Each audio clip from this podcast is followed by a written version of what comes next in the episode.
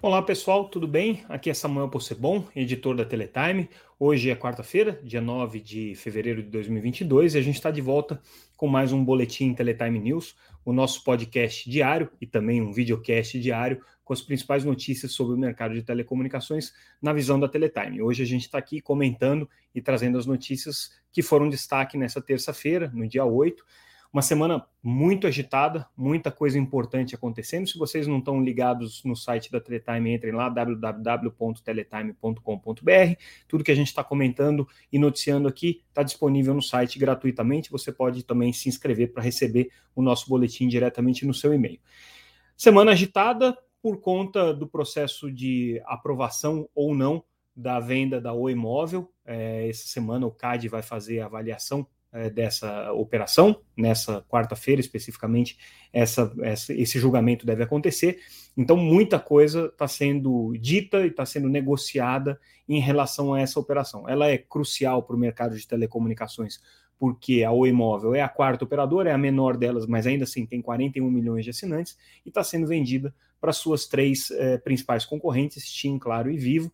Eh, as três estão pagando 16 bilhões e meio de reais para adquirir a operadora que vem não só com os 40 milhões de clientes, mas também com uma quantidade bastante significativa de espectro, e isso para operadoras de celular faz toda a diferença. Então, dentro desse rearranjo, você tem a TIM, que hoje é a operadora que tem menos espectro, pagando mais e, portanto, levando uma parcela maior do espectro. A Vivo fica no meio do caminho ali e a Claro não vai levar espectro nenhum nessa operação, é, mas está levando é, alguns assinantes em regiões em que ela tem uma desvantagem competitiva. No final das contas, a tendência, é se a operação for aprovada, é que você tenha as três operadoras é, grandes num patamar mais ou menos parecido. Esse é o pano de fundo. O que está acontecendo? Né? A, a, véspera do julgamento no CAD, é, existe uma negociação intensa entre as operadoras que querem comprar e os conselheiros do CAD que vão julgar essa operação.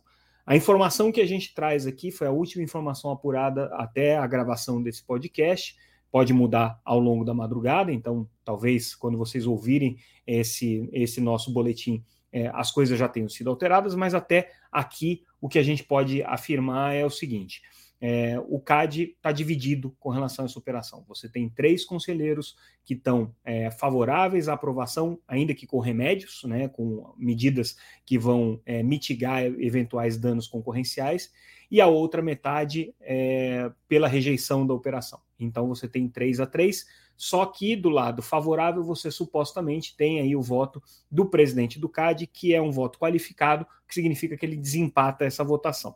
É, o que a gente não tem certeza é porque um desses votos supostamente a favor é de uma das conselheiras que ainda não disse se concorda com todos os termos que estavam sendo negociados até o final da noite dessa terça-feira.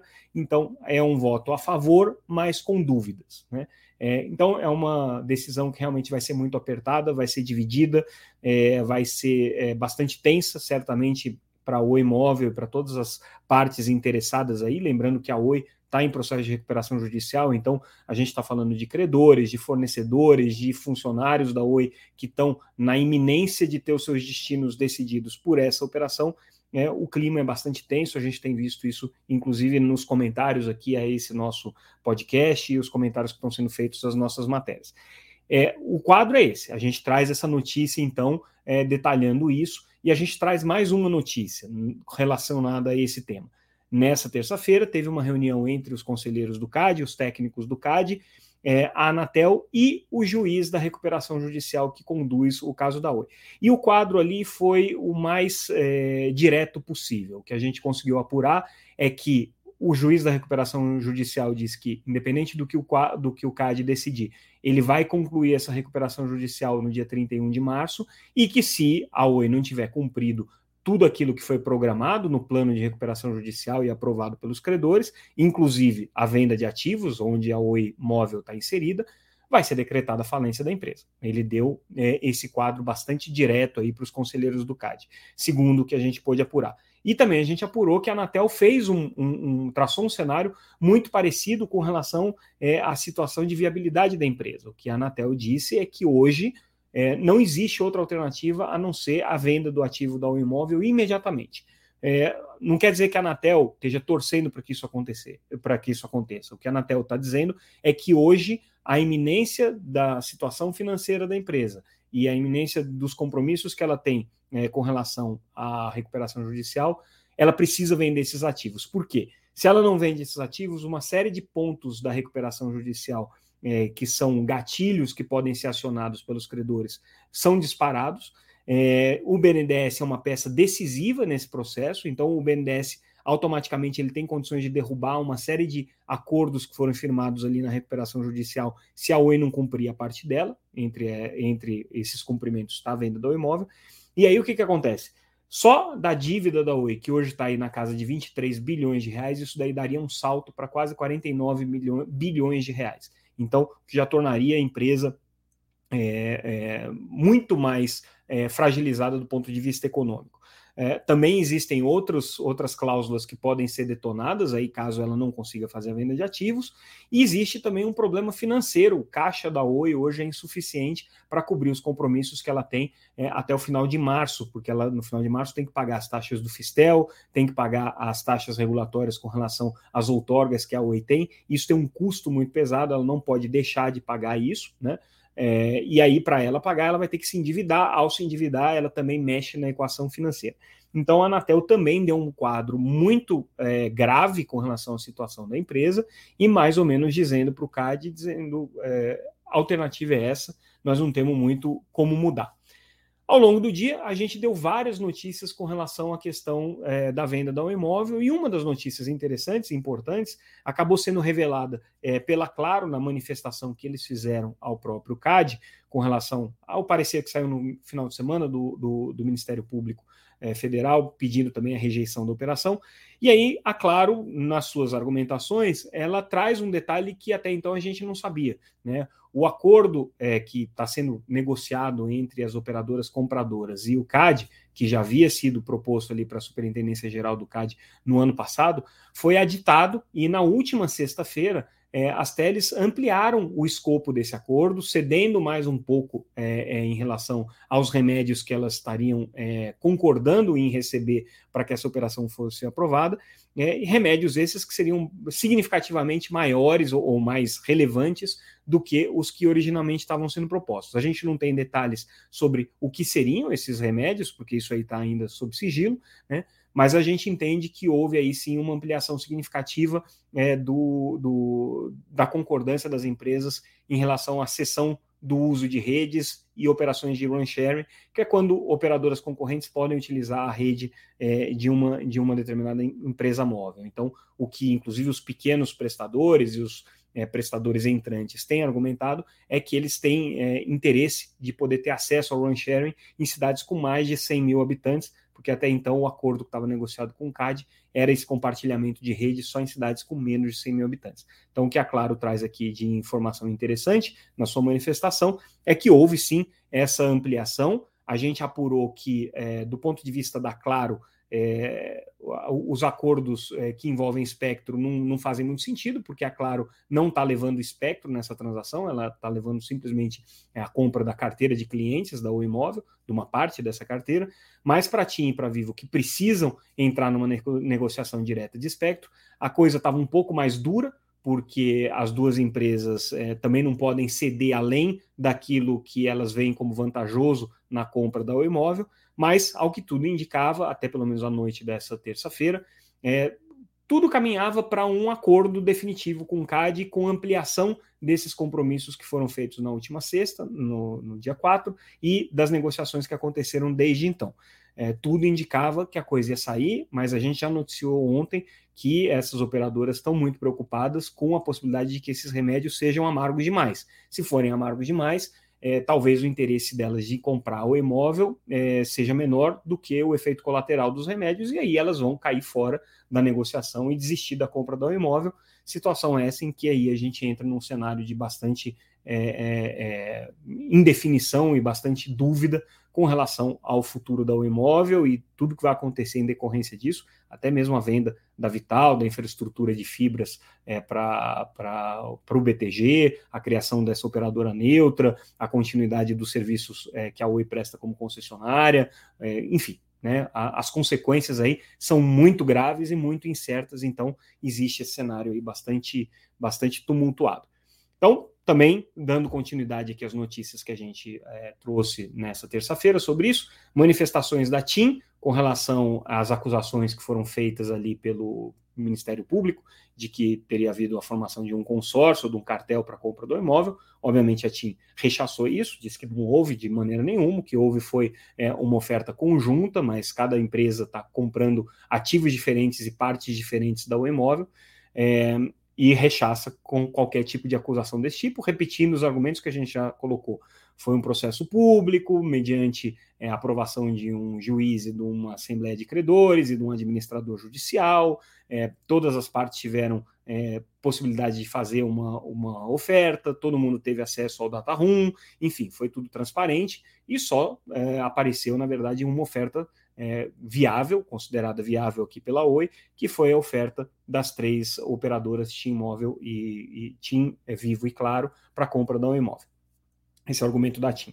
Aí você tem o outro lado da história, que são aquelas partes que estão interessadas em é, que o CAD aplique remédios maiores. Então você teve a Sercontel dizendo que está se reforçando que está se interessada em potencialmente adquirir ativos que venham a ser segregados do imóvel por conta da decisão do CAD. Ela é importante deixar isso claro, ela não está dizendo que ela vai comprar o imóvel inteira, ela está dizendo que ela vai comprar ativos que eventualmente o CAD determine que ela precise é, segregar ou alienar para aprovar a fusão. Então, a Sercontel está de olho aí na xepa da venda do imóvel, caso o CAD entenda que nem tudo pode ser vendido para suas três concorrentes.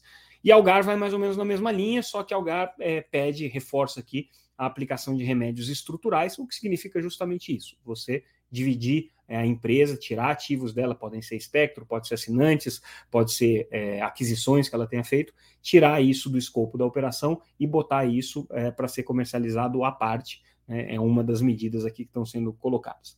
E aí a gente finaliza o capítulo O Imóvel de hoje, é, só trazendo a informação de que, enquanto isso, né, na Anatel, todo aquele zoom, zoom, zoom, aquelas matérias que saíram na imprensa de que a Anatel tinha cancelado a, a aprovação do imóvel, não sei o quê, tudo besteira, tem nada disso. A Anatel mantém a sua operação, mantém a sua aprovação, mantém é, as decisões que foram tomadas pelo conselho diretor. O que está acontecendo é que eles estão avaliando se o rito foi correto ou não foi correto. Se não foi correto, eles vão fazer é, uma, uma convalidação do resultado desse, dessa votação, mas nada deve mudar. Prova disso é que eles já estão fazendo aí o processo de transferência é, das frequências da, da O para sociedades de propósito específico que são controladas é, pela Vivo, pela Claro e pela TIM. É, esse processo significa que a Anatel autoriza que a frequência saia da O Imóvel e vá para essa empresa, com um propósito específico, e lá no futuro, né, depois que forem atendidas as condições aí colocadas pela Anatel para operação, elas passam a ser incorporadas aí à própria operação da Claro, da Vivo e da TIM, respectivamente. Então existe aí já esse processo de transição já está em curso, dando prova de que a Anatel não refugou, não voltou atrás, não reviu a aprovação do imóvel, continua firme e forte. Existe sim essa discussão sobre o rito. Bom, com isso, a gente encerra a questão do imóvel, mas outras coisas importantes aconteceram nessa é, terça-feira. Primeira é, informação relevante que a gente destaca aqui é o início do ciclo de balanços anuais. Então, a gente já teve a Claro publicando o seu primeiro balanço referente ao ano é, de 2021. E, basicamente, o que a Claro é, mostra no seu, no seu relatório é uma, um, uma leve, um leve crescimento nas receitas em 2021, ela teve um crescimento aí, é, inferior a 1%, é, e fechou o ano com praticamente 39,7 bilhões de reais em receitas no ano passado. É, destacando que no segmento móvel houve sim é, aí um crescimento expressivo da, da, da, base e das receitas da empresa, ela teve, ela teve uma ampliação é, é, só nesse segmento, considerando só o segmento móvel, de 8,3%. O segmento móvel hoje já representa quase metade de todo o faturamento da, da, da Claro. Aí o segmento fixo, que ainda é a principal, é, é, a principal fonte de receita, o principal é, gerador de, de, de caixa para Claro, esse, esse sim teve uma, uma, um recuo ao longo do ano passado de 4,8%. Onde é que a Claro perdeu? Perdeu um pouco de base de banda larga, ela tem é, tido dificuldades é, de manter principalmente a concorrência com as empresas de fibra, então ela está com a, a, a, banda larga em retração. É, ela tá, per, perdeu, obviamente, TV por assinatura, que foi um segmento em que é, o mercado inteiro perdeu base, mas, é claro, como a maior operadora sentiu isso, telefonia fixa, a mesma coisa. Algumas coisas que a gente só uh, acha interessante destacar é que, apesar de tudo isso, a Claro tem ampliado os seus investimentos em fibra, então ela já está com, com cobertura de fibra em 372 cidades brasileiras, né? E com um processo aí de é, ampliação, né? É, e ela está também evoluindo no seu serviço de TV por assinatura no modelo OTT, que é o Claro Box TV. É, hoje a Claro já traz um número aqui de 255 mil acessos do Claro Box TV, que é o serviço de streaming dela, então teve um crescimento aí importante ao longo do ano passado. É, no segmento é, de, de B2B, ela também destaca é, a atuação que ela tem tido cada vez mais no segmento de cloud. Então, esses foram os principais destaques aqui do balanço da Claro. Aí, falando em balanço, a gente está trazendo também os balanços da Anatel com relação ao mercado de uma maneira geral, né? Ontem a gente já falou de TV por assinatura e hoje a gente traz aqui alguns números com relação aos serviços móveis, o serviço de banda larga fixa e o serviço de telefonia. Começando então pelo, pelo serviço é, móvel, né? O número mais in, importante aqui que foi registrado pela Anatel nos dados de dezembro, que fecham aí o ano, o ano de, de 2021, é com relação é, ao, ao, aos números de 5G DSS é, o serviço de 5G DSS que já tem sido oferecido pelas operadoras aí. Depois de algumas idas e vindas no, no, na metodologia, como a Claro reportava esses números e tudo mais, a Anatel fez as contas agora com parâmetros iguais para todas as operadoras e é, o relatório de dezembro traz 1 milhão e 200 mil linhas é, de 5G DSS, ou seja, são pessoas que já estão ligadas aí à tecnologia é, 5G, mas ainda é, com frequências do 4G, porque o 5G puro, que é aquele que vai usar as próprias frequências do 5G, mais a tecnologia é, de rádio de 5G, só a partir de meados desse ano que a gente deve começar a ver isso de uma maneira mais efetiva. Já tem algumas operações aí na faixa de 2,3 GHz,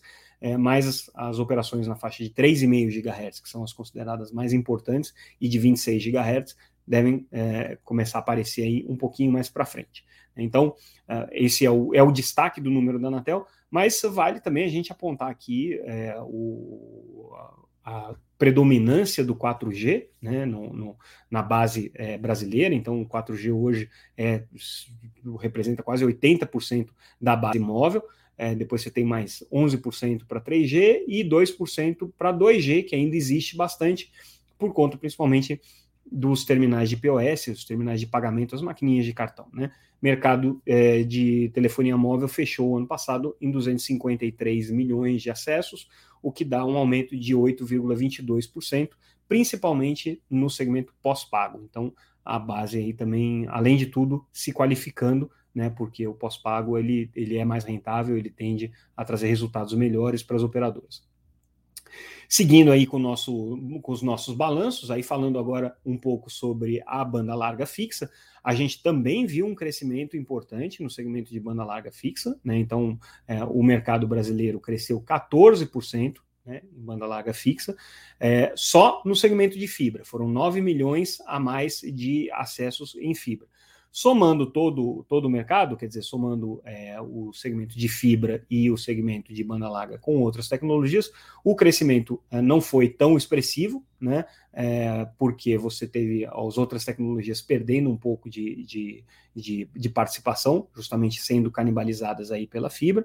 É, mas, de qualquer maneira, é, o crescimento hum, foi, foi relevante é, no, no, no, mercado brasileiro, né, que hoje já supera aí 41,4 milhões de contratos ativos. Né? Ao longo do ano, é, isso aí significa 5, 5 milhões a mais de acesso, um pouquinho mais de 10% aí de crescimento né, que a gente teve.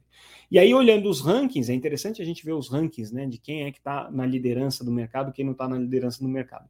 É, falando em acessos, de uma maneira geral, a Claro é a maior operadora, tem 9,7 milhões de acessos, perdeu é, ao longo do ano passado 112 é, mil acessos, então ela, ela perdeu base no ano, no ano passado, mas ela cresceu em acessos de fibra, 163 mil acessos, é, e ao todo ela tem hoje 622 mil acessos, 623 mil acessos em fibra no Brasil. A Vivo é a segunda maior operadora de banda larga, com 6,3 milhões de acessos. Perdeu ao longo do ano 71 milhões, porque ela perde muito no ADSL, que é uma tecnologia legada, mas ela ganhou mais de um milhão de acessos em fibra e tem hoje 4,6 milhões de acessos é, em Fiber to the Home, ou seja, é uma operadora que hoje predominantemente é, opera em fibra ótica. Mesma coisa a Oi, né? A Oi tem 5,2 milhões de acessos geral, ela cresceu ano passado, 107 mil acessos, né? Ela já tem é, praticamente 3,7 milhões de acessos em fibra, e só o ano passado ela adicionou aí mais 1 milhão e 200 mil acessos em fibra, em fibra ótica. E a TIM tem 691 mil acessos ao todo, em fibra ótica ela tem 424, e aí outras tecnologias é, ocupam esse restante. Indo para as PPPs, para as pequenas operadoras, a maior hoje é o grupo Aloha, antiga EB Fibra, né, que tem uma série de é, provedores regionais, então o grupo tem 1,1 milhão de acessos, é, cresceu 755 mil no ano passado, mas cresceu é, não só o crescimento orgânico, mas por aquisição também. Né? A BrisaNet é a segunda, com 843 mil acessos, cresceu 219 em seguida vem a Algar Telecom com 400, 748 mil acessos, depois a Desktop com 612, a Vero com 610 mil, o Grupo Conexão com 490, o Unifique com 700, 478 mil acessos. E a Americanet com 390 mil acessos. Quem mais cresceu no ano passado, é, obviamente, foram as empresas que fizeram mais aquisições. Então, aqui Desktop cresceu 422 mil, a Vero cresceu 250 mil, é, a própria Aloha, né, a IB Fibra, cresceu 750 mil.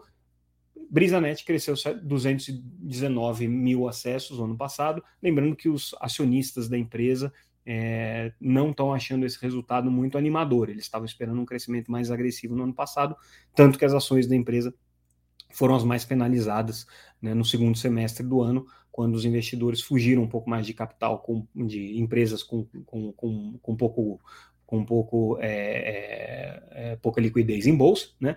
E aí a, a, a BrisaNet foi a mais afetada aí nesse processo.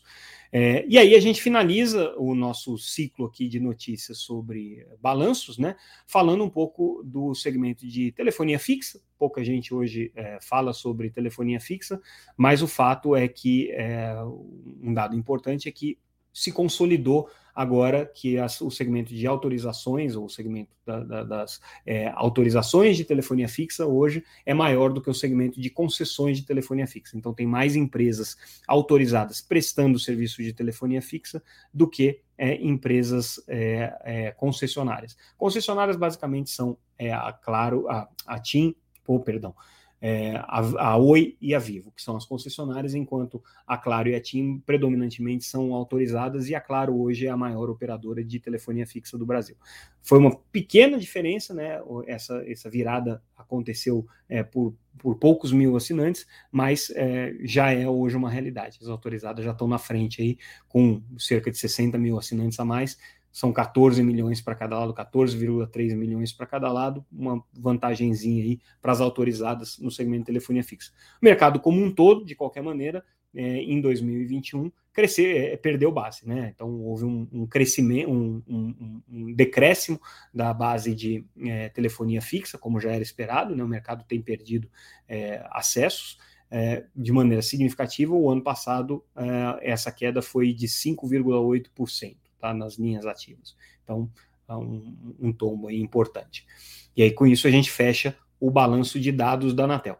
que mais que a gente tem de notícias importantes para trazer para vocês aqui? Só uma, um registro é, do, da Vivo concluindo, então, o processo de é, formação de, de, joint venture né, com, com, na área de educação. Então, a Vivo, é, que já vinha é, trabalhando né, isso desde o, desde o ano passado, é, agora ela, ela fechou definitivamente o, o, contrato com o grupo Anima né, e criou essa joint venture que vai trabalhar na área de educação, cursos de capacitação, tecnologia, gestão, negócio, turismo, enfim, uma série de cursos aí que a Vivo vai passar a oferecer juntamente com o Grupo Anima, que é um dos principais grupos de educação no Brasil. Né?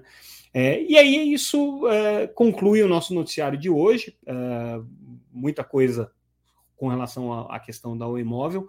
É, muita coisa relevante ainda é, para ser decidida ao longo dessa noite mas amanhã a gente vai ter certamente, amanhã eu digo nessa quarta-feira, né, dia 9, a gente vai ter um dia bastante emocionante e aí à noite a gente traz o que aconteceu de mais relevante para discutir e analisar para vocês. Bom, pessoal, eu agradeço a atenção mais uma vez, a gente fica por aqui. Sigam acompanhando a Teletime também nas redes sociais, Twitter, Facebook, LinkedIn, Instagram, a gente está lá sempre como arroba Teletime News ou então pelo nosso site www.teletime.com.br. Vou até passar ele aqui, vamos botar ele para ficar aparecendo. É, www.teletime.com.br. Entrem lá, sigam o nosso noticiário. Diariamente a gente traz o que tem de mais relevante no mercado de telecomunicações. Muita gente perguntando quem é Teletime, que não conhecia, conheceu agora a partir desse podcast e do, do, do nosso podcast no YouTube também. Teletime é uma publicação especializada que já cobre o mercado de telecom desde 1998. Então a gente tá, tem um longo tempo aí de estrada. É, a gente acredita poder contribuir aí com um pouco mais de precisão nas informações que a gente traz. É isso, pessoal. Ficamos por aqui. Um abraço e até amanhã. Obrigado pela audiência.